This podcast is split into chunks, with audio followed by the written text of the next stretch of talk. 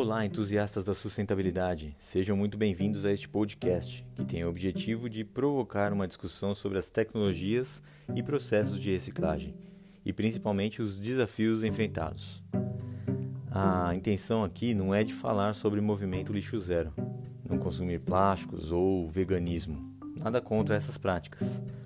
Mas como temos uma única fonte de fornecimento de matéria-prima, um único planeta do qual fazemos parte, e como todos sabem, é importantíssimo cuidarmos para que não se acabe, não acho muito viável simplesmente pararmos agora, irmos todos viver em cavernas e só retirar da terra o que nascer naturalmente.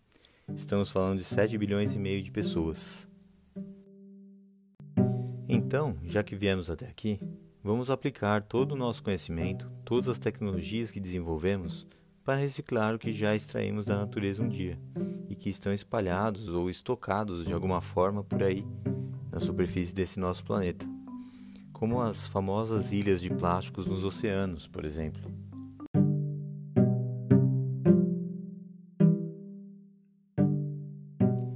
Bom, eu sou o João Luiz Inato, engenheiro químico de formação e um apaixonado por sustentabilidade e por tecnologias aplicadas em processos de reciclagem e minha proposta é de fazer algumas provocações toda semana, em episódios pequenos, mas recheado de curiosidades e informações que te farão refletir.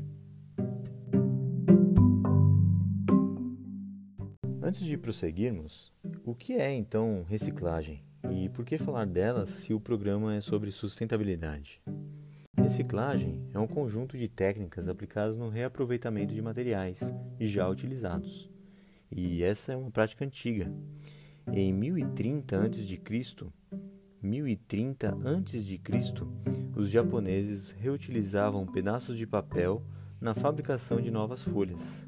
Hoje sabemos que a reciclagem de uma tonelada de apara de papel, desse mesmo sulfite que imprimimos coisas que não precisamos, poupam a vida de 54 árvores.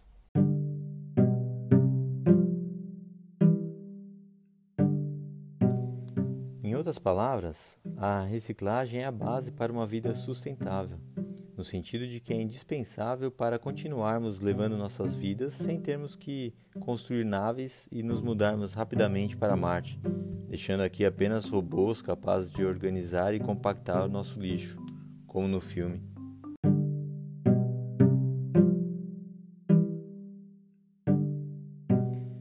Então, sustentabilidade passa necessariamente por reciclagem de materiais, porque só assim conseguimos obter uma vida próspera e sustentada por nossas práticas.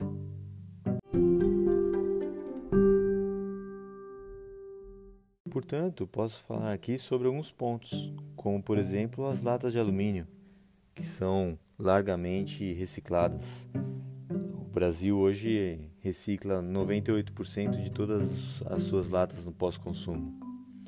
Mas o que é feito com a esponja que utilizamos para lavar louças? Aliás, do que é feito essa esponja? O mesmo raciocínio posso aplicar também sobre nossas roupas.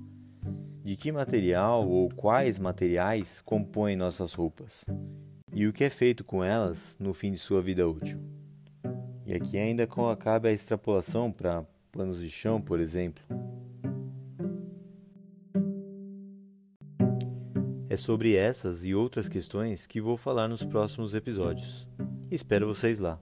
Tchau!